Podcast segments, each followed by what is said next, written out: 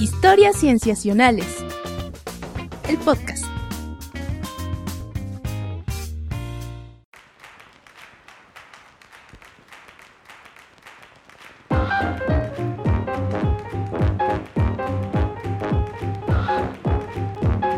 Bienvenidos a Historias Cienciacionales. Una vez más estamos grabando para ustedes para traerles aquello en ciencia que cuando pensamos en eso nos para en seco a la mitad de la calle y tenemos que quedarnos a reflexionar. Yo estoy muy contento de saludarles. Me llamo Víctor Hernández y también estoy contento de saludar a mis amigos, comenzando por Sofía Flores. Sof. Hola, Vic, ¿cómo estás? Bien, ¿y tú? Bien, aquí en la tercera ola de la pandemia. Uy, mon- montando la tercera ola o eh, siendo arrastrada por ella. No, no, no, no, no, siendo muy ecuánime, eh, eh, par- con mucha parsimonia y, y, eh, con mucho estoicismo también. Ay, sí, sí, tan necesario en estos tiempos. ¿Tú cómo Eh, vas? eh, bien, también, también. Igual, tratando de eh, abrevar de ese estoicismo que tanto nos hace falta. Pero hablando de personas estoicas, Oye, sí. a nuestro querido Rodrigo Pacheco. Hola, Pach. Hola, ¿qué tal? Víctor, Sofía, me da mucho gusto de platicar con ustedes de ciencia. La verdad es que me pone muy de buenas y también hola a todos los que nos escuchan. Gracias por estar acompañándonos. Paréntesis, no lo había pensado, pero Pachi de verdad es una persona muy estoica. ¿Tú crees? El Sí. estoicismo. Sí, sí me gusta algunas cosas del estoicismo ahora que lo, que lo mencionas.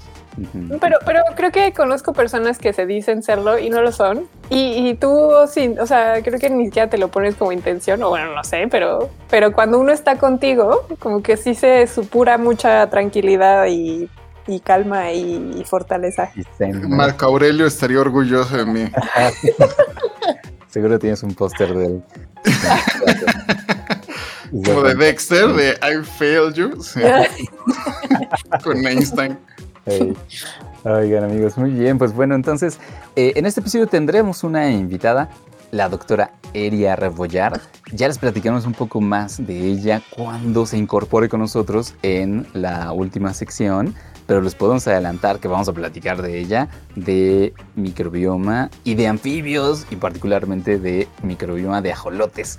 eh, que es el tema del que nos viene a contar, entonces para que se queden hasta el final y en el resto del episodio les tenemos también dos cosas bien interesantes. Una que tiene que ver con la correlación entre poblaciones de osos y poblaciones de humanos, además poblaciones ancestrales. Y otro que tiene que ver con pájaros con pelos. Eso es lo que tengo anotado aquí que tengo que decir y lo dije. Así es que con eso podemos comenzar pues este episodio de Historias Cienciacionales. Vamos a ello.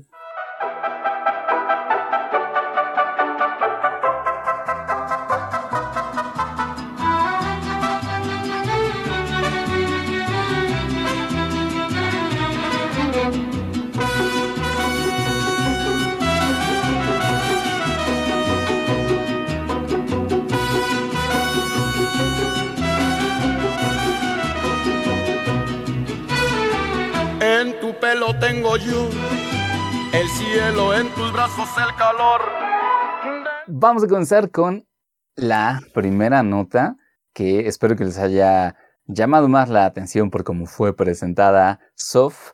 Eh, tú nos vienes a platicar precisamente de este tema em, de unos animales que se, se- se- se aprovechan de las excreciones de otros.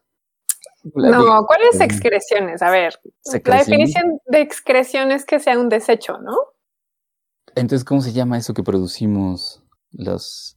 eh, Pues, pues es parte de nuestra pues, fisonomía, ¿no? sí, no sé. Bueno, platica si quieres más detalles para ya luego corregir. Paréntesis cerrado.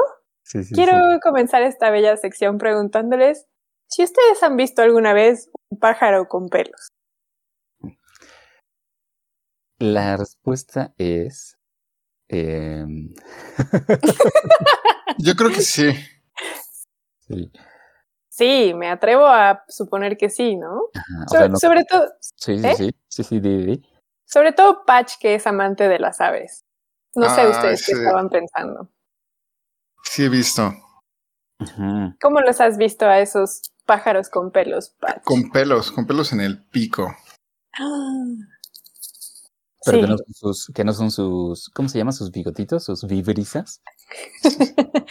Sí, es simpático porque yo les contaba a ustedes en otra situación que mi mamá dice que cuando los pajaritos bajan a su jardín a llevarse los pelos de las de sus mascotas, se, como se los guardan en su pico, pues parece que tienen bigotes, entonces se ven muy simpáticos con sus bigotes, los pájaros. Ay, sí, sí, es cierto. ¿Tú, Vic, has visto pájaros con pelos? Es que no, no, fíjate. Realmente, Ah. o sea, hasta que nos empezaron a contar de este tema, hasta que me empezaron ustedes a contar de Ah. este tema, es que me puse a ver videos y todo, ¿no? Pero en vivo no. En Pornhub. Mm, no voy a decir dónde. Mm, ok. Así como cierto, ajá, un, un, un X sitio con X videos de X cosas, pero no, no, no, no, nada de eso. No Bueno. para este podcast en todo caso. Pues para los que nos están escuchando, eh, espero que ya sean mayores de edad y que alguna vez hayan visto un pájaro con pelos. Eh, les traigo un paper que habla al respecto. Y es que justamente se acaba de publicar un artículo a, el- a finales de julio, el 27 de julio de este año, por parte de investigadores en universidades o instituciones en Estados Unidos y en Brasil, que tiene un título bastante bello, que nos decía Patch, que es amante y, y conocedor de esta área de la biología que es la de las aves, que los, los autores de artículos de aves tienen esta tendencia de ser simpáticos con los títulos, ¿verdad, Patch? Sí, no diría que todos, pero sí he visto con mayor frecuencia que en otras áreas, como títulos chuscos. Tal vez por eso tú también eres conocedor y amante de aves, porque también dentro de ti hay simpatía y candor. Eh, bueno, este paper tiene un nombre muy largo, pero inicia con esta figura que en inglés dice What the pluck, que es, claro, en alusión a What the fuck.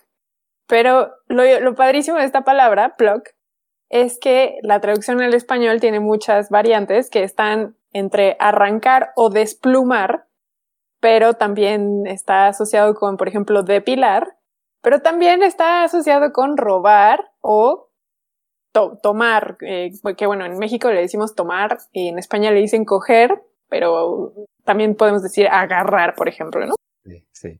Que, que si me permite, Sof, yo Sí. pero me atreveré a hacer la traducción de ese What the Pluck al español Ajá. con un ¡Qué pelo! Está padrísimo. Pero ahí. Está padrísimo, me encanta. Pues sí, justamente de eso trata eh, este paper. ¡Qué pelos! Y eh, lo que dice es que eh, es un paper que en este momento, al ser tan novedoso todavía, si ustedes lo buscan en PDF, bueno, asumiendo que están escuchando este episodio en este instante, es que todavía está en etapa de manuscrito porque todavía les falta que sea, pues ya saben, homologado con la cuestión editorial, etcétera. Pero en su introducción, que es un artículo muy pequeño, es de apenas tres páginas, en su introducción lo que ellos dicen es que, bueno, es bien, se sabe en el mundo de, los, las aves, los ornitólogos saben que los pájaros ponen pelos de mamíferos, bueno, creo que no hay otro tipo de pelos, pero bueno, ponen estos pelos en, sus, nidos, eh, porque lo que ellos dicen es que es una manera de, de aumentar la supervivencia de aquellos que habitan en esos nidos, porque pues hay una situación allí de que aislante sobre todo, ¿no? En, climas fríos y entonces pues si, si ustedes son pajaritos y le ponen pelos a su nido, pues la probabilidad de que sea un lugar calientito pues es mayor. Y eso se sabe en el mundo de la ornitología, pero lo que ellos ponen en, mesa, en la mesa de discusiones, ¿cómo es que estos pájaros obtienen esos pelos? Y entonces esa es su pregunta de investigación. Su hipótesis es que, bueno, los pájaros toman esos pelos que están en el ambiente, eh, sobre todo en el suelo, y pues que si por ejemplo están como en el caso de mi mamá que tiene dos perros, pues los pajaritos tienen más probabilidad de encontrar pelos allí por, estos animales que, que los sueltan. Y, eh, lo que ellos dicen es que eh, también hay un rumor por ahí en el mundo científico de que los pájaros no solamente lo toman de aquellos pelos sueltos, sino que también lo roban. Y como dice el verbo pluck, este, no, no es verbo, pero bueno, como dice la palabra pluck, eh, lo roban. Y que la manera de robarlo, pues es arrancándolo directamente del organismo que lo produce. Y entonces lo que hacen es que en este paper documentan Ah, primero documentan una especie en específico que es el Be Belophus, no, Beolophus bicolor, disculpen, que de manera cotidiana o coloquial lo conocen como el herrillero bicolor, carbonero cresta negra o carbonero copetón, que de hecho si ustedes lo buscan en Google, tiene un copete bastante hermoso. y guapo. sí, está guapísimo. La verdad es que sí, es muy guapo ese pájaro. Y lo que dicen es que documentan el comportamiento de esta especie y lo que hacen es que este es el primer paper que, de eso, de manera arbitrada, documenta lo que ellos titularon cleptotriquia. Si algo hemos aprendido en nuestras clases de eh, raíces griegas y latinas, es que eh, clepto significa robar y triquia significa pelos, y entonces la palabra es robar pelos. Y lo que ellos dicen es que no hay que confundirlo con la cleptoptilia, que es robar plumas. Entonces, esta es una nueva palabra que ellos, eh, o bueno, más bien una nueva acción que ellos nombran, la cleptotriquia. Y lo que sucedió, o la raíz de todo esto, es porque ellos estaban un día, de hecho mencionan que estaban en la, hora y el lugar específico, que fue en Illinois, el 9 de mayo de 2020, cuando estaba la pandemia, eh, a unos meses de que había llegado a Estados Unidos, grabaron a un carbonero copetón robándole el pelo a un mapache y eh, se sacaron mucho de onda porque vieron como el pájaro estaba allí rondando al mapachito y el mapachito pues estaba pues inmóvil con sus ojos cerrados y entonces les llamó mucho la atención que el pajarito, este carbonero copetón, eh, estuvo unos minutos rondándolo y de repente ¡puc! se le subía y le robaba pelos. Y el mapachito nunca se movió. Y entonces, ya que el pájaro se fue, se acercaron a ver al mapache y comprobaron si estaba vivo y sí se dieron cuenta que el mapache no solamente estaba vivo, sino que estaba hasta dormido y que nunca se dio cuenta de que el carbonero copetón le estaba robando esos pelos. Y entonces también documentan que esta es la primera evidencia de un carbonero copetón robándole pelo a un mapache que estaba dormido. Y entonces, a partir de esta evidencia que ellos recaban, se plantean otra pregunta que es ¿qué tan común es que las aves le arranquen el pelo a los mamíferos, a mamíferos vivos, y que, eh, que además sean mamíferos que tengan esta potencial de atacarlos por ser predadores, y que además eso les represente a estas aves un peligro mortal? Es decir, que en una de esas le estén robando pelo a un, a un mamífero y que el mamífero se dé cuenta y los ataque y los mate. Entonces, eh, lo que hicieron fue que se metieron a Google Scholar a buscar bibliografía en artículos arbitrados que justamente diera cuenta de esta cleptotriquia. Y entonces de esta búsqueda que hicieron, ellos detallan cuáles son las palabras clave que utilizaron para hacer esta búsqueda, encontraron un número reducido de papers específicamente que describen 11 eventos de cleptotriquia en seis especies de aves. Eh, concretamente, los ejemplos que, bueno, lo, que encontraron a mí me causó demasiada ternura porque encontraron seis eh, encuentros de carboneros copetones y entre ellos le robaban pelo a Homo sapiens. Encontraron, por ejemplo, encontraron pájaros de la familia Meliphagidae que se les conoce como pájaros mieleros y que habitan en la zona austral y que justamente le roban pelo a koalas y a humanos. Encontraron, por ejemplo, también Onicognatus morio, esta especie, que eh, lo conocemos como el estornino alirrojo, y le quita pelo a un saltarrocas, que es como un, mamífero de... parece como una cabrita. Eh, no, no una cabra. Disculpen mi poco con manejo de especies animales a mi bióloga, pero bueno, es un animal de cuatro patas muy bello y, captaron a ese robándole. Y encontraron también a un cuervo eh, quitándole pelo a una vaca.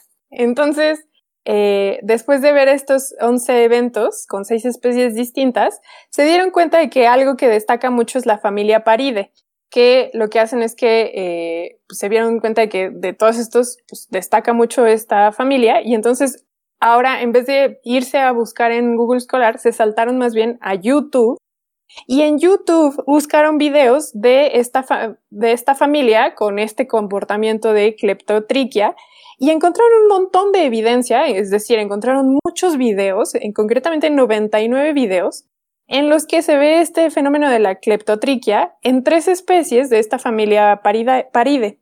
Y entonces pues lo que se dieron cuenta es que no es que la comunidad científica se esté dando cuenta de este fenómeno, no es que haya sido un, bueno, era un secreto a voces en la comunidad científica, pero entre la comunidad de los amantes de los pájaros, que no se dedican propiamente a esto, ellos saben muy bien y, y está bien documentado que los pájaros le roban el pelo, es decir, le arrancan el pelo a los mamíferos y por eso hay muchos videos de esto en, sobre todo en YouTube. Y entonces em, les llama mucho la atención eso, que la cleptotriquia está bien conocida por el público. Ellos dicen que eh, el hallazgo lo que hace es demostrar el valor de las plataformas populares para que los ciudadanos hagan ciencia, esto que se le llama eh, citizen science en inglés. Pues justamente lo que ellos se dan cuenta es que el que la gente se involucre en aspectos que tienen que ver con la generación de conocimiento científico es súper importante y lo ven en este ejemplo de la cleptotriquia. Y algo que les llama mucho la atención es que la cleptotriquia está mucho mejor documentada en lo que ellos llaman literatura popular a comparación de la literatura científica. Posteriormente, entonces, lo que, se plantearon es que, pues sí, la cleptotriquia eh, es un comportamiento que sí está bien documentado en los pájaros, pero probablemente el problema es que tampoco hemos investigado bien eh, a, profundidad, en específico a esta familia paride. Y entonces lo que hicieron fue eso, siguieron buscando eh, como en la literatura y, pues al respecto de lo que dice, es decir, probablemente el problema era que no está descrito tal cual como una cleptotriquia, sino que más bien como un comportamiento aislado. Y entonces sí, encontraron que la familia paride, eh, pues eh, sus especies sí tienen un comportamiento que apunta mucho a este comportamiento. Y entonces lo que dicen es que eh, efectivamente parece ser que no solamente es esta familia la que destaca entre todas las demás por, el robo de pelos, sino que además parece que hay una relación entre las zonas en donde estas especies viven, las zonas geográficas del planeta y el comportamiento. Y como les dije al principio, pues sí, parece que hay una relación entre las zonas frías o lo que ellos dicen las eh, latitudes altas y em, el comportamiento. Y entonces lo que ellos plantean es que, bueno, probablemente allí hay una relación que se tendría que seguir investigando, que es justamente esto. Si efectivamente hay eh, una ventaja evolutiva en este comportamiento, y lo que ellos plantean también es otra pregunta que es, ¿qué relación hay entre el que ellos busquen robarle el pelo a los mamíferos versus pues el que se enfrentan a este riesgo de ser atacados y asesinados por parte de estos mamíferos a los que le roban el pelo. Y, sería una pregunta interesante a responder eso, como el beneficio de calentar su nido y, la desventaja de que representa este ataque. Otra pregunta que plantean es, bueno, estamos nosotros asumiendo que usan el pelo para calentar sus nidos, pero en una de esas también lo hacen de alguna manera como un comportamiento para ahuyentar a los depredadores, como un poco se hacen en otros organismos que utilizan la piel de las serpientes, por ejemplo, para, ahuyentar al depredador. ¿no? Entonces probablemente allí hay una cuestión de olores o que, que lo que hacen es más bien ahuyentar. Y eh, pues básicamente eso. Eh, también plantean que hay demasiada información que todavía falta, como qué especies son las que tienen este comportamiento, eh, si pertenece a ciertos clados en específico o si todas las aves son las que mantienen este comportamiento. Y, y bueno, abre muchísimas preguntas, pero les traigo este, este paper porque me pareció bastante encantador y un poco también para ganarme la simpatía y el afecto de Patch. pues está muy lindo que se lleven, que esté bien documentado esta, lo que hace esta publicación, que es documentar este comportamiento. Se me hace bien raro, la verdad, que de pronto surjan este tipo de investigaciones que nos dicen a todos que el cielo es azul. o a las personas que... Pero es que en realidad eh, en la ciencia, como sabemos, pues no todo es rumor hasta que no se compruebe o es hipótesis hasta que no se compruebe, ¿no? O empieza a haber evidencia al respecto. Y creo que es un poco lo que hacen, porque justo mientras lo comentabas, pensaba en todos estos videos que salen, como los que seguramente estuvo viendo Víctor, que son un montón montononal, y de pronto nunca alguien se pregunta como, oigan, esto está documentado como un comportamiento específico y si este comportamiento eh, se agrupa en ciertas especies, ¿por qué lo empiezan a hacer? Porque es un riesgo muy grande. Intenten agarrar un, pájaro. En primer lugar, un pájaro es muy miedoso. Eh, incluso los urbanos, algunos, bueno, eh, algunos pácer con algunos gorriones, si te les acercas, no van a volar y se van a meter debajo de un coche, pero fuera de estos muy urbanos, difícilmente te puedes acercar a ellos. Entonces, el hecho de que estos pájaros venzan ese miedo y ese estrés que les ocasiona acercarse a un depredador, porque lo identifican así, y que se atrevan a hostigarlo quitándole el pelo y tengan la osadía de enfrentarse a ellos, pues habla de, de esta necesidad que tienen, si lo podemos plantear en ese marco, que, que los lleva a robar el pelo. Y también me llama la atención porque hay, venden eh, artefactos que les puedes poner a los pájaros, sobre todo en Estados Unidos, ahora que lo mencionas, de esta regionalización de zonas más frías, el hecho de que venden artefactos en donde tú puedes colocar el pelo de tu mascota y pueden ir por él. Y hay muchísimas fotografías que, que documentan cómo van por este pelo que, que van dejando. Mm. Si una de las padres. Ah, perdón, Perdón, perdón, no, Vic. Y iba a decir que justo, o sea, una de las cosas padres de los reportes científicos es que si tú tienes los medios, puedes repetir lo que ellos hicieron, ¿no? Entonces, nos dan las instrucciones de cómo buscar los videos en YouTube y pues uno los busca. No mm. vi los 99, pero sí vi varios que están fascinantes, o sea, de, de perros labradores tirados así en el porche, ¿no? De la casa, este, y, y los, y los copetones así como perchados en ellos, quitándoles pelo, pero un montón, ¿no? O sea, se atascan el pico de, de los pelos. Eh, o un video de, de, un, de uno de ellos eh, robando pelos de un zorro, mm. eh, que también es un depredador del, pájaros, ¿no? Entonces, este, es, es bien bonito. Y el que más me gustó es el de una señora que tiene un pajarito en la cabeza y el pajarito se está robando sus pelos. está fantástico. Sí, de hecho, mm, bueno, tú, Patch, que eres más conocedor de este mundo, antes de también de grabarnos, no me acuerdo si fuiste tú o Vic el que sugirió que no, pues no sé, o sea, todos soltamos pelo cuando nos peinamos, cosas así. Si sería como un buen comportamiento dejarle así en la ventanita o algo así nuestros pelos a los pajaritos que habitan por donde vivimos. ¿Crees que sea una buena actividad? Yo creo que el pelo humano es muy delgado y es muy maleable. Muchas veces incluso puede llegar a ser muy largo para los pájaros. Y de hecho hay una investigación muy curiosa que salió el año pasado en donde no sé si las personas que me están escuchando y ustedes dos han visto las patas de las palomas de algún eh, centro de ciudad donde se acumulan, como en la zona más urbana, siempre hay un lugar en donde se acumulan eh, un montón de palomas y vean, véanle los pies. Si no lo han hecho, es muy fascinante quedarte viendo a las patas de las palomas porque vas a ver palomas que no tienen ya dedos, o sea, que no tienen ningún dedo eh, o incluso no tienen una, una pata por completo. Y un muñoncito. Un muñoncito y los ves caminando con el muñón muy quitados de la pena. Y salió esta investigación que correlaciona eh, la presencia de barberías o de, lugares en donde cortan el pelo mm. con eh, la pérdida de dedos en, en, estas palomas. Ahora, esta es una correlación y también se habla de que pelos muy largos pueden llegar a... Los hilos sí se enredan en las patas de los pájaros. Entonces, un hilo tan delgado como el, como un pelo humano podría llegar a dificultárselo y enredárselo en las patas. Pero, por ejemplo, una pelo de un perro o mm. de otros animales que son más pequeños, pues podrían llegar a ser más eh, benéficos. Mm. Ahora es, mera hipótesis. El- lo de los pelos largos no, pero lo de los perro, lo del pelo para el perro, pues es lo que hacen, ¿no? Estos pájaros.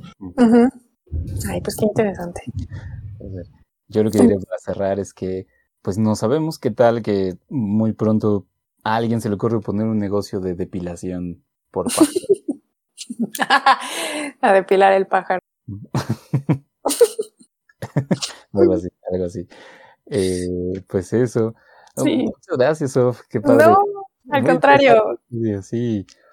Buenísimo. en, en esta premiación que se llama ganarse el corazón de Patch, espero haber sacado un 10. Ay, sí, siempre que son pájaros es 10. Muy bien. Buenísimo. Con ello, pues pasamos a nuestra siguiente sección.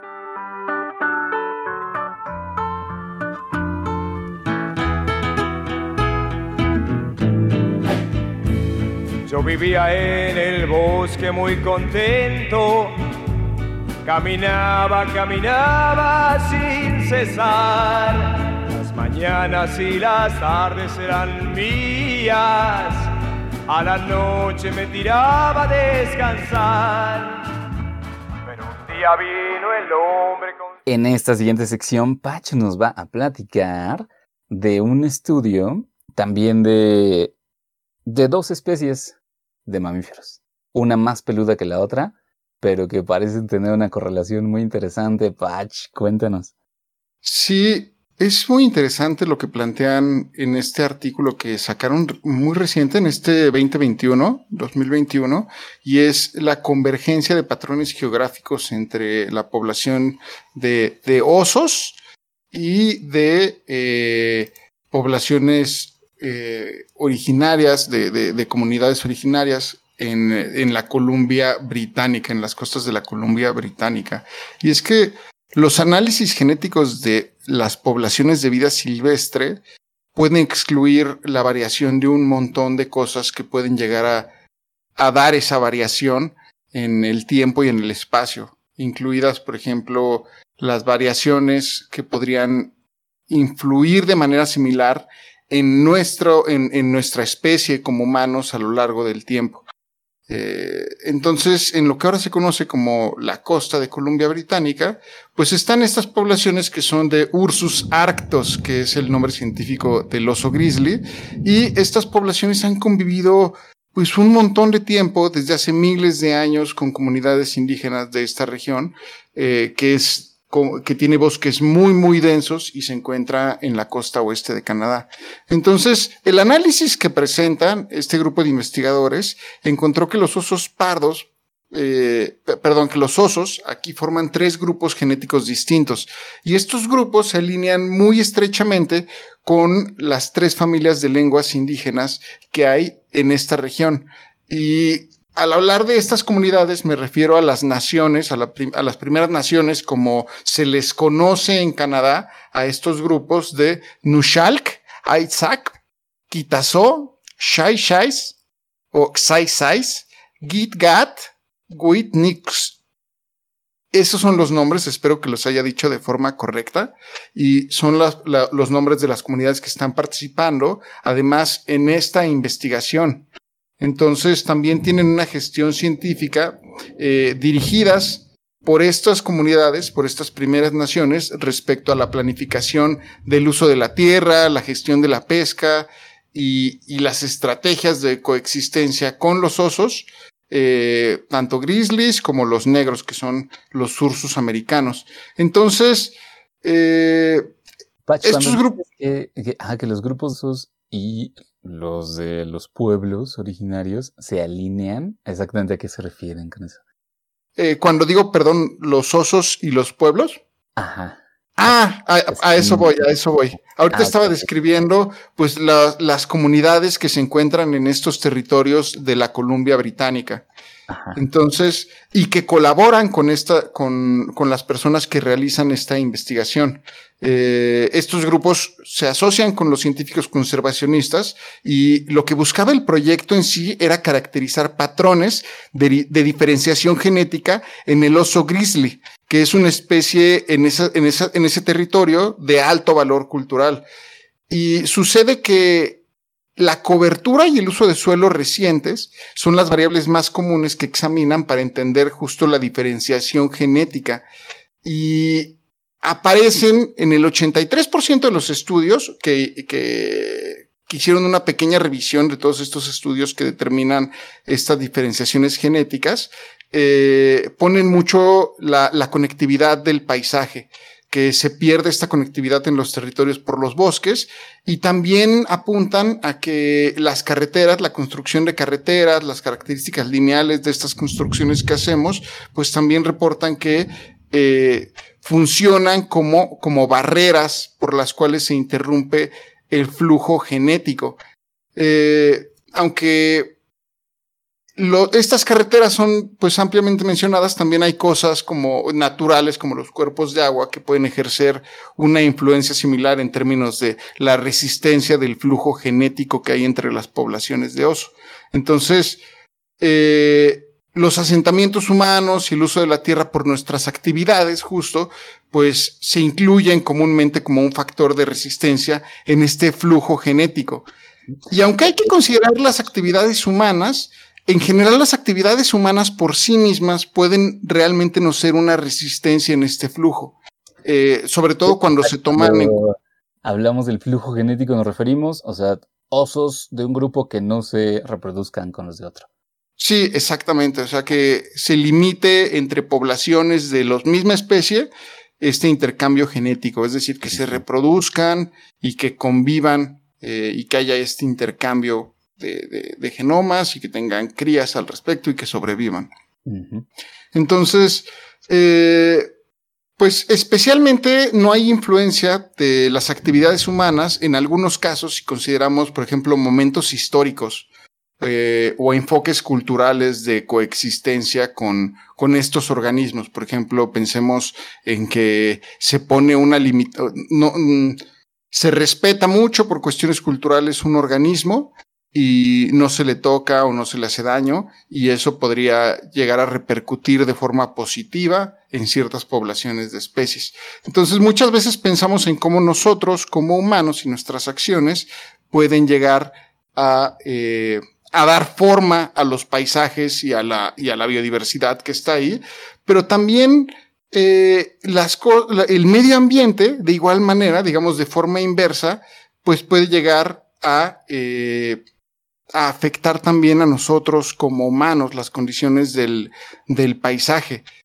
Mm, entonces se, se, da esta dualidad en donde nosotros podemos modificar el paisaje y nosotros podemos limitar esta, este flujo génico, por ejemplo, en este caso de osos, eh, pero quizá también lo que limita a los osos podría estar limitándonos a nosotros o eh, dándole estructura a ciertos aspectos de nuestro sistema humano, nuestras poblaciones o las comunidades. Entonces, esta ubicación conjunta de la diversidad biológica y las cosas socioculturales de nuestro sistema humano, como por ejemplo las lenguas, puede ocurrir tanto a escala local, a escala regional e incluso a escalas globales. Por ejemplo, hay un ejemplo muy bonito que es que en América del Norte y justo aquí en el norte de México la alta diversidad lingüística, la etnolingüística y la diversidad cultural humana tiene una correlación muy, eh, muy estrecha en el espacio con la alta diversidad de especies de árboles, por ejemplo. Entonces, también se han asociado eh, patrones espaciales en la diversidad lingüística a, a partir de interacciones sociales a largo plazo con la variación de un montón de conjuntos y factores biofísicos que se incluyen como por ejemplo la distancia geográfica, la topografía, la productividad de los recursos o incluso, por ejemplo, en el caso de México, la diversidad de, de, la diversidad biológica. Entonces, dicho esto, eh, los investigadores comentaron que el estudio comenzó, este estudio de, de, analizar el genoma de los osos comenzó únicamente como un estudio de genética, porque estos osos habían estado comenzando a colonizar islas a lo largo de la costa británica y los científicos pues querían saber por qué estaban haciendo estos movimientos que no tienen precedentes. Entonces ellos plantearon este análisis genético pensando en abordar esta pregunta. Eh, ¿qué, está llevando a los osos y quién, qué osos están eh, migrando a estas islas. Entonces ellos empezaron a capturar pelo de los osos, así como los pajaritos que estamos escuchando hace rato, eh, em, capturaron pelo de un montón de osos a lo largo de toda esta costa y la forma en que capturaron el material es que eh, dejaron unas trampas que su función tiene atraerlos y removerles un poquito de pelo. Las trampas cuentan con unas hojas y unos palos que se cubren con una mezcla de aceite de cazón y, una, y un líquido basado en, en producto de pescado. Esto al parecer es muy, muy atractor de osos y lo ponen ahí y ponen un pequeño alambre de púas chico que enganche mechones de pelo sin dañar al oso. Entonces ellos simplemente ponen esta trampa, van y ya recogen el pelito del oso que se estuvo rascando por ahí y estuvo oliendo. Y con esta técnica lograron recolectar muestras de 147 osos a lo largo de 23.500 kilómetros cuadrados, que es un, un área pues muy, muy grandes. Y a partir de este pelo, lo que hicieron fue evaluar eh, los microsatélites de ADN. Y los microsatélites, nada más para ponerlos en contexto, son aquellas regiones del genoma que cambian eh, con mucha frecuencia en comparación con otras secciones del ADN. Entonces se usan para determinar pues las relaciones, eh, digamos, a corto plazo entre estos osos. Y mm, de esta forma, lo que hicieron al analizar este material genético es que identificaron tres grupos de osos que se distribuían en esta, en este territorio que estaban evaluando. Pero lo empezaron a intentar a correlacionar con un montón de variables hidrogeofísicas, es decir, el agua, barreras geográficas, barreras de temperatura, pues cosas obvias que uno plantearía en el marco de estos estudios y ninguna realmente explicó la división entre estas poblaciones de los osos. Y luego cuentan que estaban mirando mapas de idiomas mientras estaban realizando este estudio casual, ¿no? Te encuentras un mapa de idiomas.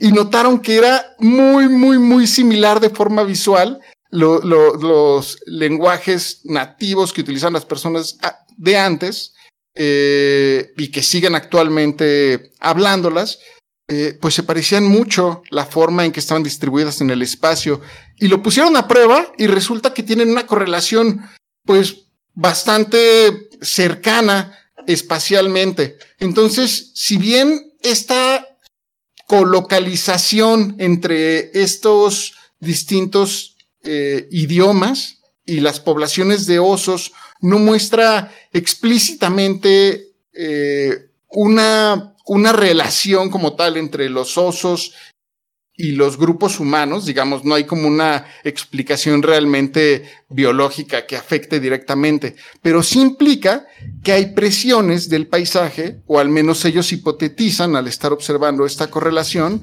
que hay presiones del paisaje que dan esta misma forma a las familias de lenguas indígenas, eh, que también podrían estar dando forma a los grupos genéticos del oso pardo. Entonces, quizá los, ojos, los osos siguen siendo genéticamente distintos no porque no puedan viajar a través de estas barreras que están encontrando en su genoma, sino porque la región es tan rica en recursos que no hay necesidad, que, que, no, que no ha necesitado hacerlo para satisfacer sus necesidades. E incluso una de las coautoras del estudio que se llama Jen Walkus, que es una científica de la comunidad originaria de Wikinooks, eh, que es una comunidad remota eh, que se llama Rivers Inlet, ella comenta que ella creció ahí y vio de primera mano que los humanos y los osos tienen muchas de las mismas necesidades en términos de espacio, en términos de comida y en términos de otros recursos. Y le hace un montón de sentido que se establezcan en las mismas áreas a las que lo hacemos nosotros como humanos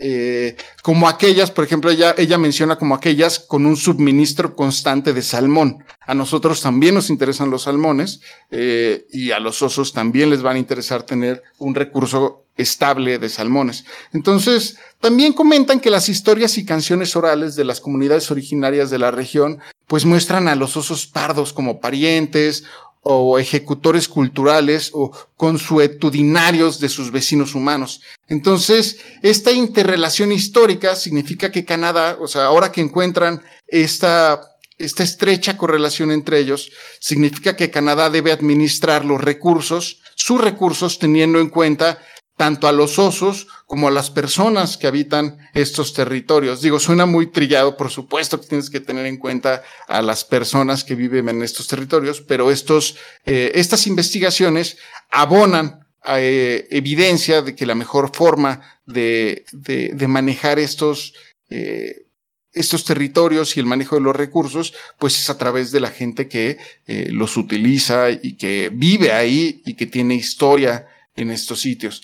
Entonces, eh, hay que considerar que la historia reciente, por ejemplo, ahorita estamos hablando de genomas y de, de tiempos ancestrales y de miles de años, pero recientemente ha habido cambios muy pronunciados en la presencia humana eh, y la actividad que se realiza y cómo interactuamos con la vida silvestre.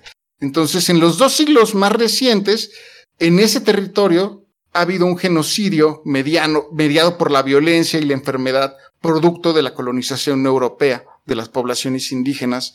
Y, por ejemplo, por darles una estimación conservadora de la población de esa zona, ascendía más o menos a 180 mil personas en el siglo XVIII, eh, y un siglo después de esa, eh, de esa cifra, pues quedaban 35 mil personas. Entonces la magnitud de la reducción poblacional de ahí ha sido muy grande. Pero a pesar de estos cambios recientes, y el cambio de las sociedades eh, que han ocurrido, pues el, mm, el, manejo y la convivencia que ocurrió a lo largo del tiempo, pues es, es evidente en el genoma y el flujo de genes que tienen estos osos.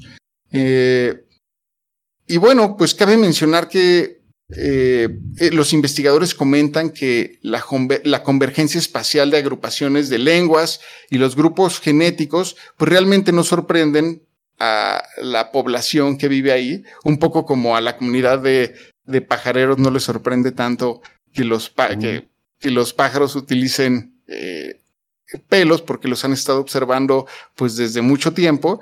Sí, sí, sí abona pues justo a esta eh, aproximación científica, eh, digamos, a esta perspectiva que se tiene gestando al parecer en esta, digamos, estos proyectos se gestan a partir de este marco en donde eh, se acercan a las comunidades que habitan en ellos, la comunidad científica, incluso hay miembros de la comunidad científica que pertenecen a estos grupos y se gesta una línea con enfoques pues de investigación biocultural pues, que apoyan la toma de decisiones equitativa y la conexión entre el conocimiento con las acciones, de tal forma que les permiten tener un amplio conocimiento del territorio y que se pueda manejar de una forma distinta.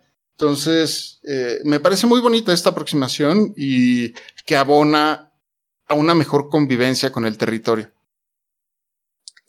Me hiciste recordar, Pach, esta cuestión de que los inuits, que tienen un montón de maneras de hablar del blanco, por ejemplo, ¿no? Y, y que nosotros hablamos del color blanco como si fuera una cosa, pero para ellos hay un montón de tipos de blanco, porque pues, viven en un lugar donde todo está blanco, ¿no? Pero para ellos no, no todo es blanco, hay distintas tonalidades de blanco.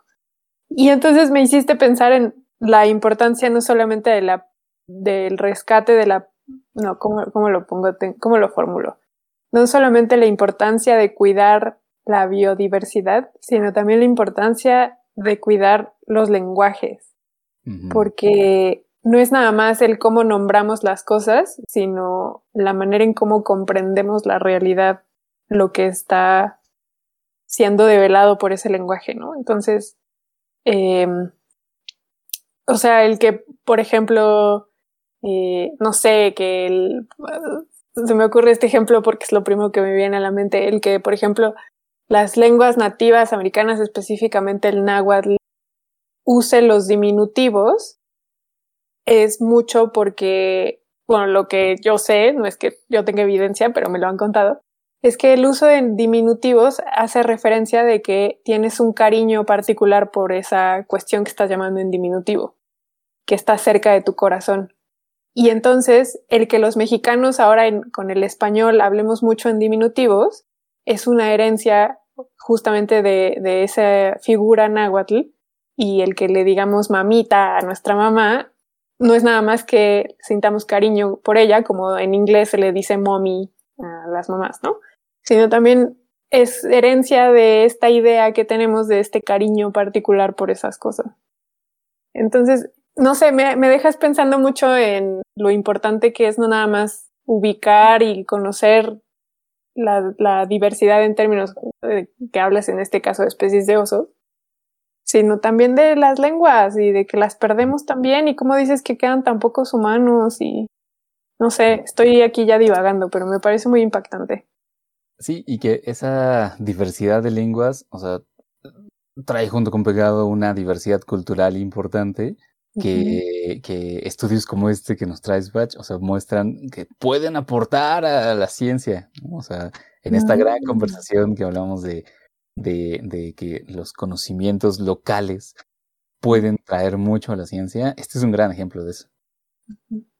Claro, y también me gustaría recalcar que el, o- o sea, me gustaría mucho enfatizar que el- lo que muestra este estudio no es como tal una correlación, una relación directa entre el- el- los lenguajes y los osos, sino una evidencia o un eh, algo que sugiere que el- lo mismo, las mismas presiones del territorio están moldeando tanto a los osos como a nosotros.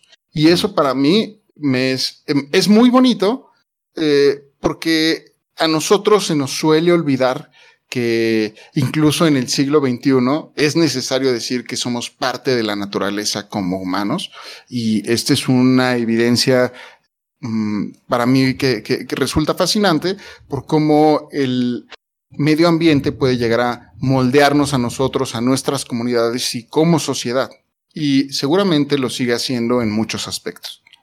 Sí, definitivo. Pues Patch, está fantástico este estudio. Muchas gracias por traerlo. A ustedes. Y buenísimo, pues muy bien, pensando en pájaros, en osos, en pelos y en lenguas, nos vamos a nuestra tercera sección que va a incluir algunas otras cosas más.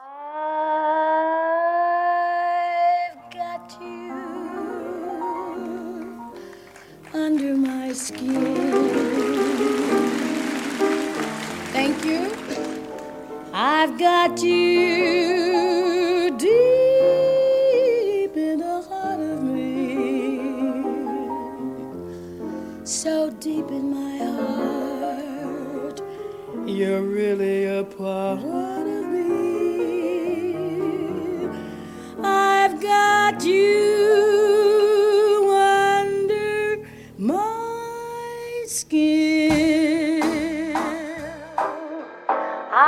Fantástico, estamos en nuestra tercera sección y eh, vamos a conocer a nuestra invitada, Sof. ¿Quién está con nosotros?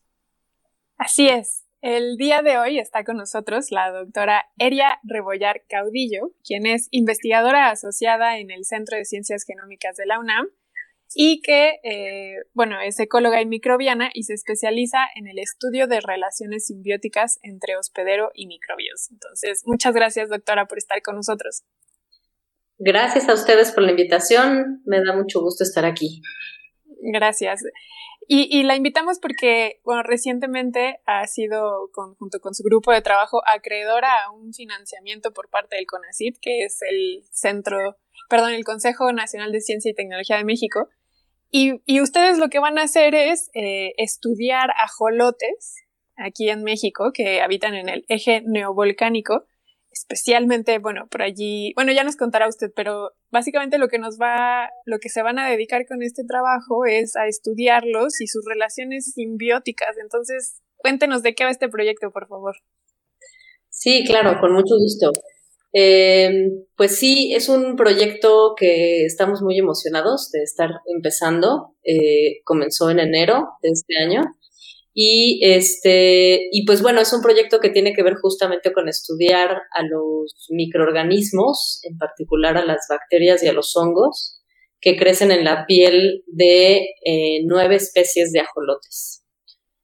Y eh, pues bueno, esto tiene muchísimas implicaciones. Estamos muy emocionados porque vamos a poder hacer cosas que pues que no hemos podido explorar en ajolotes y en otros sistemas tampoco, ¿no? Entonces, este, la idea general es, bueno, más bien como el background de, de este asunto, es que sabemos que los anfibios tienen un conjunto de bacterias en la piel que cumplen una serie de funciones muy relevantes para sus hospederos, ¿no? Para los anfibios en sí. En particular, son capaces las bacterias de eh, protegerlos contra hongos patógenos, que eh, pues recientemente ha habido dos especies de hongos patógenos que han causado eh, pues extinciones incluso, declives poblacionales y extinciones en todo el mundo y este, bueno, alrededor de 500 especies en todo el mundo están afectadas por estos hongos y alrededor de 90 especies eh, de anfibios básicamente están extintos ya por, por estas enfermedades. Entonces, eh, pues bueno, hay unas, un conjunto de bacterias que crecen sobre la piel de algunos de estos anfibios que les ayudan a resistir a esta infección. ¿No? Entonces, bueno, ese es como el, contexto, más o menos, y eh, nosotros planteamos este proyecto justamente porque no sabemos absolutamente nada de los microbiomas, así le llamamos, los microbiomas, el conjunto de microorganismos que viven en la piel de los ajolotes. Eh, acaba de salir un, un, artículo hace poquito, pero en realidad no sabíamos nada hasta hace muy poco este, acerca de esto en ajolotes en particular. ¿no? Oye, Eira, a mí me parece muy interesante ya que estás comentando acerca del artículo que publicaron en Herpetología en el 2020. Me parece fantástico el tema que están tratando y el tema al que se enfoca este proyecto. A mí, yo me acuerdo que la quitridiomicosis, que es esta infección por hongos que ha afectado, les afecta la piel a los anfibios, eh, pues básicamente es el, se le podría, ¿Tú crees que se le podría denominar el, uno de los factores, uno de los causantes clave de este declive poblacional? Sí, sí, definitivamente. Este, los anfibios se ven amenazados por muchísimos factores, ¿no? Además de esto, o sea, sobre todo eh, por factores antropogénicos como la pérdida de hábitat y la introducción de especies exóticas, pero eh, la quitridiomicosis efectivamente es uno de los factores principales, ¿no? Y esto, estos números que yo les platicaba al principio, de las, del número de extinciones y el número de declives poblacionales en todo el mundo, está directamente relacionado con esta enfermedad, ¿no? Con la quitridiomicosis. Es terrorífico que una enfermedad esté, eh, digamos, avasallando a un, a un grupo completo de vertebrados y son pues al parecer o lo que se lee en los años recientes, que es uno de los grupos de vertebrados más amenazados en esta crisis global de, de extinciones y de pérdida de biodiversidad. Y me sorprende mucho que en un país en donde tenemos una amplia diversidad de ajolotes, de ambistomas, eh, pues se preste para hacer este tipo de exploraciones en las cuales, pues, por lo que se plantea o por lo que veo en el trabajo que ustedes realizan en esta revisión es encontrar el antagonista del, del quitridio, capaz de, un, un, organismo capaz de infectar las pieles de cierta forma, no sé si podríamos llamarlo infectar o una simbiosis que les ayude a contrarrestar a este organismo que se ha desatado a nivel global. Sí, exacto. Este, pues mira, los objetivos del proyecto son muy de ciencia básica o ciencia de frontera, como lo diríamos este, que implican obviamente mucha investigación básica en términos de conocer el sistema por primera vez, ¿no? Justamente como decía, no sabemos prácticamente nada de los microbiomas en ajolotes y entonces queremos este, tratar de explorarlos desde distintos puntos de vista y tratar de tomar otro tipo de, de factores, de estudiar otro tipo de factores para entender qué, eh, cuáles de estos son los que están realmente influyendo sobre la microbiota y obviamente identificar quiénes crecen ahí, ¿no? ¿Qué tipo de bacterias, qué grupos taxonómicos están creciendo ahí? Y evidentemente, pues lo interesante a futuro es justamente pensar en esto que tú estás proponiendo, ¿no? Que es tal vez identificar bacterias dentro de estas pieles de los ajolotes que tuvieran funciones antifúngicas, anti, anti-BD, es decir, anti este hongo específico, y que pudiéramos aislarlas, estudiarlas e incluso utilizarlas como probióticos o como, eh, como una, un inicio de tratamientos para proteger a estos anfibios de eh, la quitridiomicosis, ¿no? Entonces, obviamente ese es como la, eh, el fin último, que todavía nos falta bastante, pero yo creo que sería increíble poder llegar a ese punto, ¿no? Doctora, ¿y se tienen más o menos cifras o estadística de, de qué manera esta enfermedad está mermando a los ajolotes en México? Pues en realidad se sabe bien poquito. Em, sabemos que algunas de las especies, este, digamos que se ha encontrado el hongo presente en algunas de esas especies, pero en muy pocas de ellas se han hecho estudios poblacionales, estrictamente hablando, ¿no? Entonces, hay como estudios aislados de, bueno, en tal especie se encontró, en dos individuos se encontró la presencia del hongo, ¿no? Y ya, básicamente. No tenemos realmente muy claro qué tan susceptibles son a la enfermedad, porque ahí está el otro punto, ¿no? Sabemos que algunos anfibios, a pesar de que esto es dramático y que se están muriendo muchas especies por todo el mundo, no todas las especies están muriendo. Hay especies que de hecho son acarreadoras de la enfermedad y que no les importa tener al hongo en la piel. ¿no? Entonces, este, ni siquiera sabemos eso de los ajolotes, ¿no? Estamos empezando a explorarlo. Y bueno, obviamente una de nuestras colaboradoras, Gabriela Parra, eh, pues es una de las expertas en quitridiomicosis en México, ¿no? Entonces, justamente de ahí surge pues esta iniciativa de colaborar con ella y con muchas otras investigadoras, principalmente mujeres, este, con el fin de justamente pues unir fuerzas, ¿no? Este, yo obviamente me dedico más a la parte de ecología microbiana y al estudio de la, de la microbiota, de las bacterias en específico, pero ella lleva muchos años estudiando quitridiomicosis en México y pues esta es justo una oportunidad para poder realmente ver qué tanto se ven afectados estos ajolotes por la enfermedad y eh, cuáles son las características de los microbiomas de estos ajolotes. Porque hay dos cosas que me llaman la atención de esta respuesta que acaba de dar. Una es mencionar esto que acaba de decir. En todo el equipo de trabajo creo que solamente tienen un hombre, ¿verdad? O sea, son puras mujeres.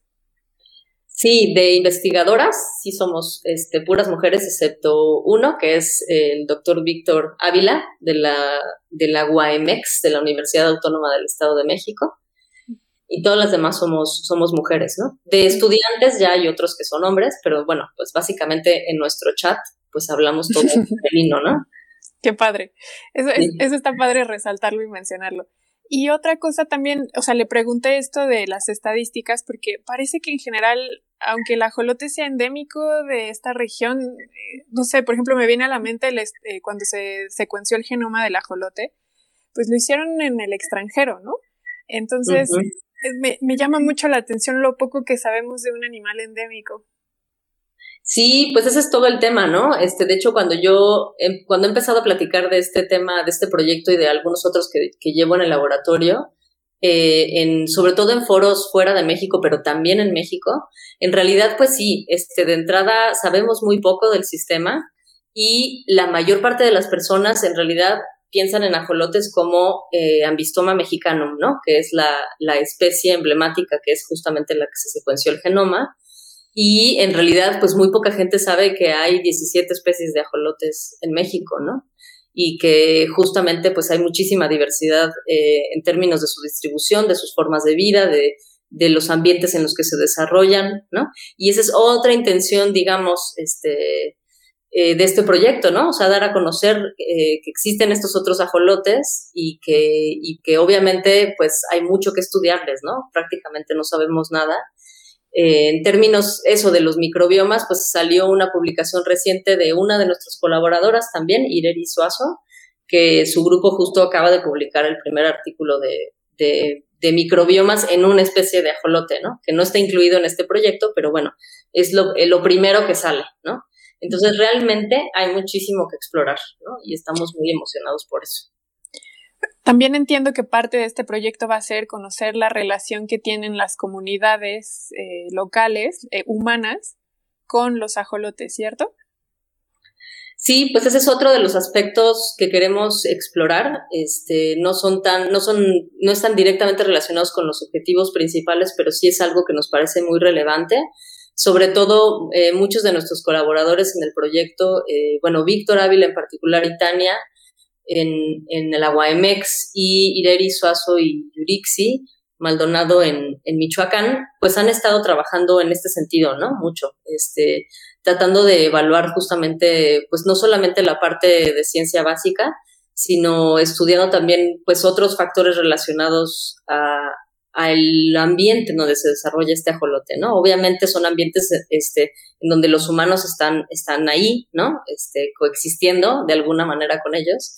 Y pues hay todo un tema interesante alrededor de eso porque pues en algunos contextos parece ser que los pobladores están muy interesados en conservar esta biodiversidad de sus bosques, incluyendo a los ajolotes, pero en otros casos, evidentemente, hay necesidades intrínsecas de cada localidad en donde obviamente comienza a haber este, procesos de perturbación del hábitat, ¿no? Entonces, este, pues derivado obviamente de la tala de árboles, de el cambio de cauces de los, de los arroyos, eh, del uso de, bueno, del, del cultivo de, no sé, de una serie de, cultivos de plantas este, cercanos a las zonas donde se desarrollan los ajolotes, de la introducción de especies este, exóticas como la trucha, ¿no? Que justamente pues es un depredador este, muy eficiente de los ajolotes. Entonces, pues está todo ese tema ahí, ¿no? Y parte de lo que, por ejemplo, Víctor y Tania trabajan en la UAMX tiene que ver con también entender la percepción de las personas eh, de, las, de las personas locales, de las regiones en donde viven estos ajolotes, eh, entender la percepción de, los, este, de lo que es el ajolote para ellos, ¿no? Y de lo que ha sido en términos culturales para ellos y de las generaciones anteriores y cómo ha ido cambiando esa imagen del ajolote y qué consideran que es importante de ellos. Sin duda suena a que están abordando o es un proyecto multidisciplinario que tiene muchas vertientes y suena muy interesante. Ahora que comentabas de la amplia diversidad que hay, recientemente la Conavio publicó un póster de este género de los ambistomas en donde sale eh, su distribución y las distintas especies que están a lo largo del país. Y vale la pena para quien no lo haya visto eh, búsquenlo, está en, en, en, Conavio, seguramente si lo buscan como Ambistoma, Conacit, Póster, les sale, es fantástico, échenle un ojo. Sí, está muy bonito, a mí me acaba de llegar el, el mío, mi ejemplar para pegarlo en el laboratorio, así que sí, está muy bien hecho. Muy bello. Doctora, ¿y de resultados o hallazgos, qué es lo que ustedes pronostican o quisieran encontrar o, hacia dónde le están apuntando un poco?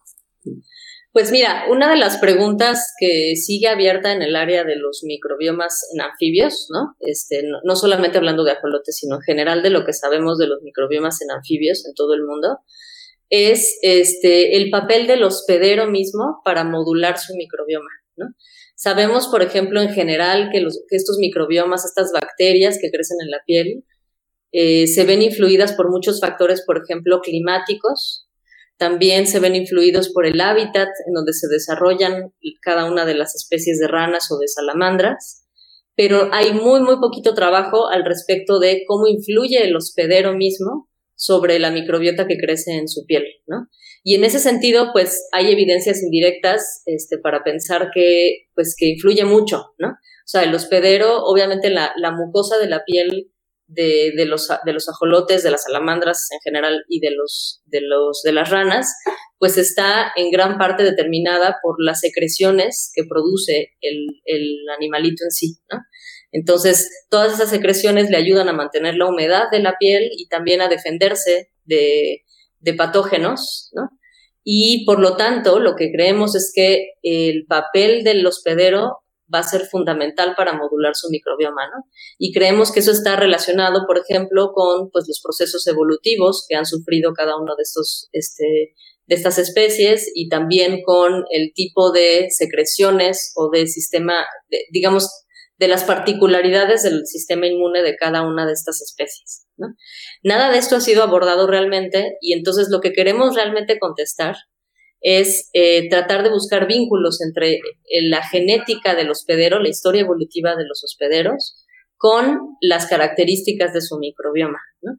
Y entonces para esto no nada más vamos a tomar muestras de la piel este, para estudiar las bacterias, sino también estamos tomando muestras de tejido de los ajolotes para secuenciar no el genoma completo, como lo hicieron como en este estudio que se publicó de Ambistoma mexicano, sino para secuenciar miles de fragmentos a lo largo del genoma, ¿no? Por medio de métodos de secuenciación masiva y detectar polimorfismos. Y estos polimorfismos, pues esos son cambios en el DNA que nos permiten rastrear y, describir la historia evolutiva de cada uno de estos grupos. Definitivamente, doctora Eria, que el tema del microbioma es fascinante y debes saber que aquí en, el podcast es uno de nuestros temas favoritos porque también parece que es inagotable y que en este, en este gran boom que ha tenido en, en los últimos años, em, constantemente hay cosas que nos sorprenden y nos dan mucho que pensar. A mí, por ejemplo, eh, eh, constantemente me viene a la cabeza la idea de que eh, a pesar de que estemos pensando en microbiomas em, que se ubican, digamos, en, en, las mismas partes del cuerpo de distintas especies, probablemente son muy diferentes. Por poner el caso de los organismos que tú estudias. O sea, si nosotros pensamos en el microbioma de la piel de los humanos, em, probablemente sería muy diferente al microbioma de la piel de anfibios, ¿no? Y bueno, entre anfibios también. Em, pueden existir sus diferencias. Eh, y a mí lo que me gustaría preguntarte un poco más a detalle, eh, en la medida en, la que, en lo que se sepa, por supuesto, es eh, ¿qué, rasgos tiene la piel de los anfibios que pueden precisamente cambiar su composición de microbioma. Ya nos comentaste que la mucosa que secretan es importante, pero, pero si uno piensa, por ejemplo, en nuestra propia piel, y la compara con la de distintos anfibios, eh, ¿qué podemos tener en mente, ¿no? Para pensar en, en ese pequeño mundo que vive en ese órgano. Sí, pues es súper interesante. Efectivamente, pues la piel humana eh, es muy diferente a la piel de los anfibios, sobre todo porque los anfibios, como ustedes saben, pues dependen, dependen de la humedad, ¿no? Este, son realmente sensibles a la, a la ausencia de, la humedad y por lo tanto necesitan tener una mucosa bastante gruesa alrededor de, su cuerpo que les permita justamente mantener eh, húmedas todas las partes de su cuerpo, ¿no? Y entonces en ese sentido, bueno, secretan una serie de exopolisacáridos que son en sí lo que conforma la mucosa, ¿no? Lo que, lo que los hace babosos. Si alguno de ustedes ha tocado una rana o una salamandra, pues son babosos, ¿no? Entonces, justamente eso es lo que, por un lado, es producido directamente de, de, los animalitos, ¿no? De estos, de estos anfibios, pero además tienen, eh, bueno, obviamente hay particularidades de cada especie, ¿no? Pero en términos generales, pues los anfibios producen una serie de moléculas que los defienden contra, contra agentes externos, ¿no? Entonces, por ejemplo, hay un conjunto de péptidos antimicrobianos, hay glándulas secretoras de estos péptidos antimicrobianos que se secretan em, no necesariamente constantemente, sino solamente se secretan en, momentos específicos. Eh, pero bueno, son péptidos que inhiben el crecimiento de ciertos grupos microbianos también producen alcaloides, también producen toxinas que hacen tóxicas algunas de estas especies como Tarica granulosa, que es un, tritón que tiene pues una tetradotoxina producida por él mismo y por sus bacterias, ¿no? Y esa toxina pues le, le, brinda una protección contra depredadores, por ejemplo, ¿no? Eh, también producen una serie de moléculas relacionadas con la comunicación entre sexos, ¿no? O sea, que está relacionado a la reproducción. Y en ese sentido, también sabemos, eh, hay un artículo que salió recientemente, hace un, año y medio o dos, en donde justamente encuentran que las bacterias también están involucradas en la producción de algunas de estas este, sustancias relacionadas con la selección sexual. ¿no? Entonces, este, pues en muchos sentidos están involucradas las bacterias que crecen ahí, pero sí hay un componente muy complejo de sustancias que, que, bueno, que están presentes ahí en la piel y que justamente por eso creemos que no cualquiera puede vivir ahí, ¿no? No cualquier microorganismo se desarrolla óptimamente ahí y por lo tanto, pues el hospedero mismo está pudiendo modular o eso es lo que creemos al menos, ¿no?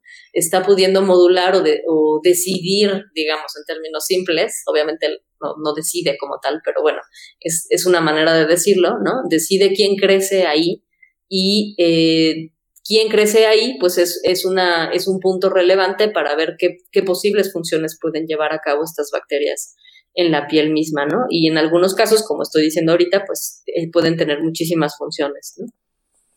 Doctora, yo una última pregunta que le quisiera hacer es que hasta ahora, bueno, yo sé que su especialidad son los microbios, eh, bacterias, pero hasta ahora hemos hablado de las bacterias y, los animales en esta relación simbiótica y de los hongos como estos organismos infecciosos. Pero ¿usted cree que eh, dentro de este estudio, en el análisis de la microbiota de la piel de los ajolotes, ustedes puedan llegar a encontrar que también hay hongos simbióticos e incluso, por ejemplo, también virus que allí hacen alguna especie de, pues eso, de mancuerna entre todos y que la comunidad de la piel de los ajolotes es mucho más compleja de lo que podríamos llegar a pensar. Sí, qué bueno que me preguntas eso. Este, efectivamente, casi todos los estudios están enfocados en estudiar el componente bacteriano.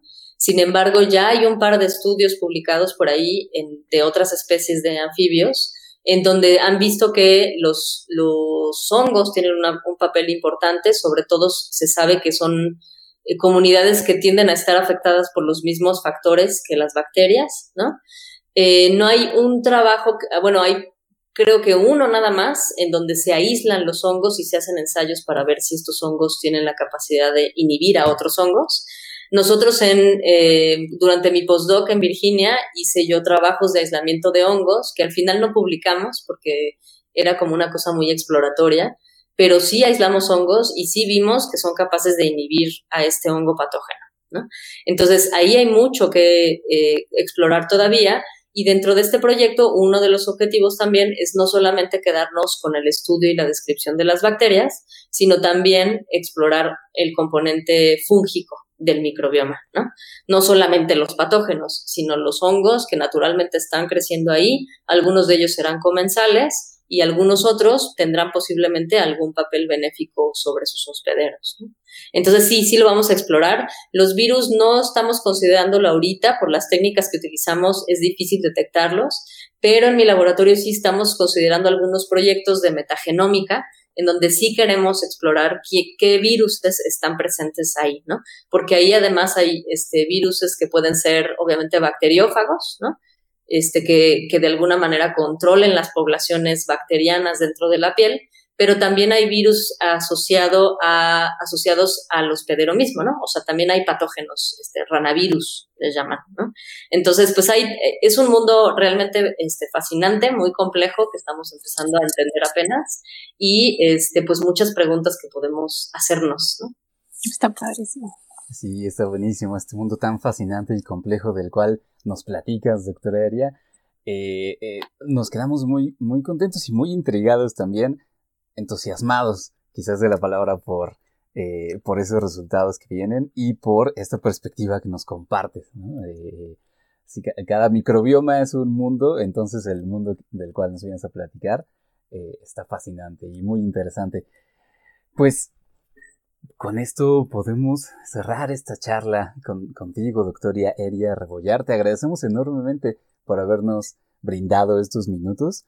Eh, nos gustaría, antes de dejarte ir, que nos dejaras em, eh, algún método de contacto, quizá alguna red social eh, o algo donde las personas interesadas en tu trabajo puedan buscarte.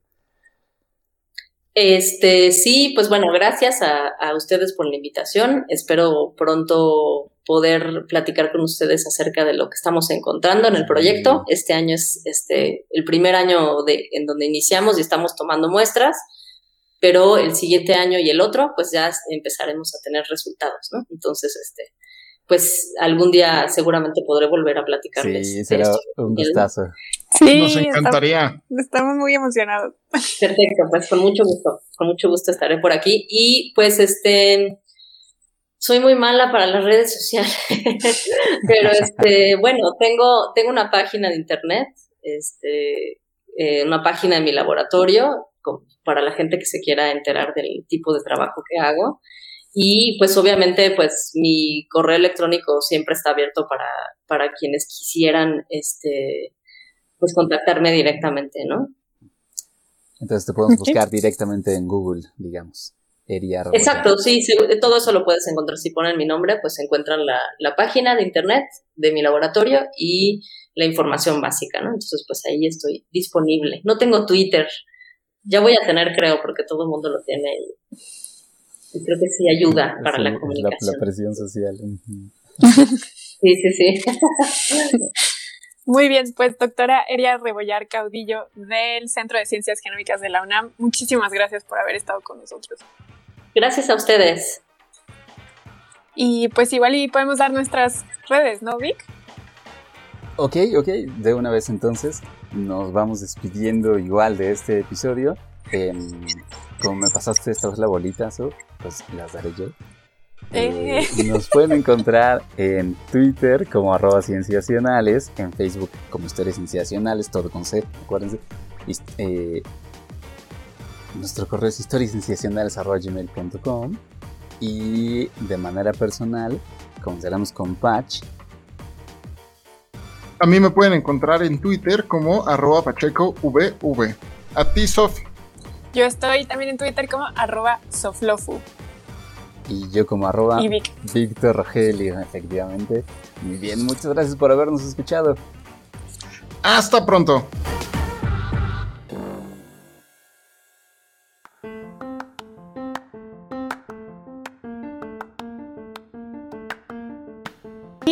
Como cada episodio nos gusta quedarnos hasta el final para hacerle unas preguntas a nuestra, en este caso, in- investigadora invitada, la doctora Eria Rebollar Caudillo, a quien le agradecemos mucho que haya aceptado quedarse con nosotros. Muy bien, doctora, pues vamos a empezar con la primera pregunta. De tu área de investigación, de su área de investigación, ¿cuál es el aspecto que más disfrutas? Eh, pues lo que, bueno, de lo que más me gusta, obviamente, es salir al campo eh, y buscar a estos anfibios a los que les estudiamos el microbioma. Entonces, ese es, ese es uno de los, de los momentos este, en la investigación que son más gratificantes en todos los sentidos. Y eh, pues en realidad me gusta mucho ir al campo, pero también me gusta mucho regresar al laboratorio y a la hora de tener resultados también es como muy emocionante, ¿no? Ya cuando están llegando los datos. Este, la parte de, eh, llevar el grupo de laboratorio, de los alumnos que están involucrados, es también muy enriquecedora. El observar cómo van creciendo cada uno de los alumnos, cómo van involucrándose en el tema y cómo vamos como conformando un grupo poco a poco, eso, es, eso, eso me es muy gratificante en general.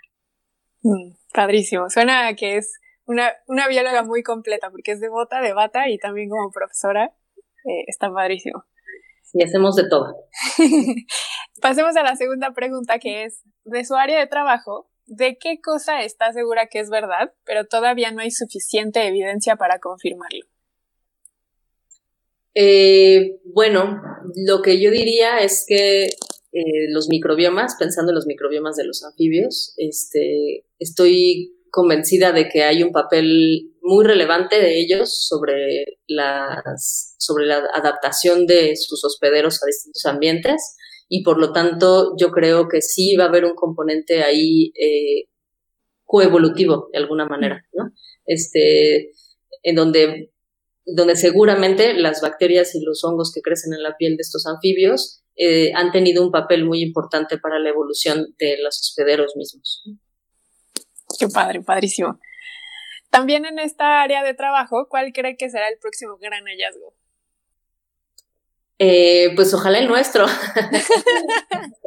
este, no, pues no, no sé, no lo tengo tan claro, pero bueno, lo que sí, lo que me gustaría pensar es que el gran hallazgo es encontrar un conjunto, una o un conjunto de microorganismos que pudieran realmente salvar eh, a muchísimas especies de anfibios, ¿no? De esta enfermedad de la que hemos estado platicando. Entonces, mm. realmente encontrar un probiótico, una, un tratamiento que pudiera ayudarlos sería increíble. Padrísimo. Pasamos a la penúltima pregunta. Si tuviera acceso a una cantidad ilimitada de recursos, y recursos en el amplio sentido de la palabra, ¿qué proyecto de investigación haría? Pues definitivamente eh, me uniría en colaboración con muchísimas personas y buscaría hacer proyectos más allá de México. Eh, trataría de explorar eh, especies que no están exploradas para nada eh, sobre todo en Asia, que casi no, no, sabemos nada acerca de los microbiomas de, de, muchísimas especies de anfibios allá. Y entonces, bueno, realmente haría un proyecto global, ¿no? Este, un proyecto en donde pudiéramos explorar los microbiomas a profundidad, a distintos niveles, este, desde, desde procesos fisiológicos de los hospederos hasta quienes crecen en la piel, y este, para poder realmente hacer como eh, metaanálisis, ¿no? Hacer realmente este, estudios más macro que pudieran hablarnos justamente de este papel de los microbiomas sobre los hospederos. Qué interesante, porque además no es nada más la microbiota de la piel, o sea, también es de sus eh, órganos digestivos, de, todo, ¿no? El organismo completo. Sí, claro, totalmente. Hay muchísimos microbiomas, ¿no? Entonces, este, pues hay mucho que explorar ahí y pues sí, obviamente sería como un proyecto integrativo en donde pudiéramos explorar todos estos tipos, distintos tipos de microbiomas. Qué interesante. Y ahora sí pasamos a la última pregunta, doctora. Si viajara a una isla desierta, ¿qué música, qué libro y qué objeto se llevaría? Híjole, eso está muy difícil. Siempre es la que más trabajo les cuesta a todos.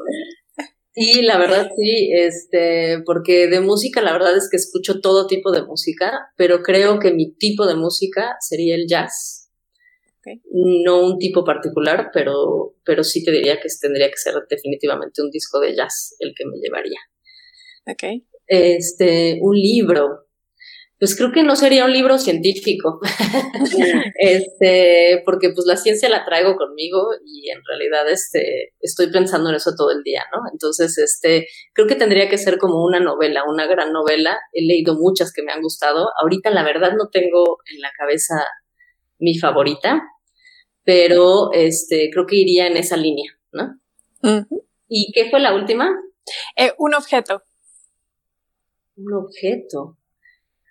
Ok, este, yo creo que sería como algo así como algo para jugar. este, algún juguetito que me mantuviera entretenida este, durante el camino, pero no, no sé realmente cuál sería. Tendría que pensarlo un poquito más. Ok, bueno, lo, dejamos abiertas las preguntas para después ir rellenando qué, qué disco o qué jazzista sería, qué, qué escritor o escritora y, y qué juguetito. Sí, lo pienso y se los, se los Para cuando, ya estén los resultados de, los primeros resultados del estudio, aquí están, estaremos abiertos. Exacto, perfecto. Muy en ese momento lo tendrán. Buenísimo. Pues, doctora Eria Rebollar Casillo, muchísimas gracias por haber contestado estas preguntas. Gracias a ustedes. Y gracias a todos los que se quedaron hasta esta parte del podcast. Les mandamos un abrazo muy grande. Síganse cuidando y nos vemos pronto. Adiós.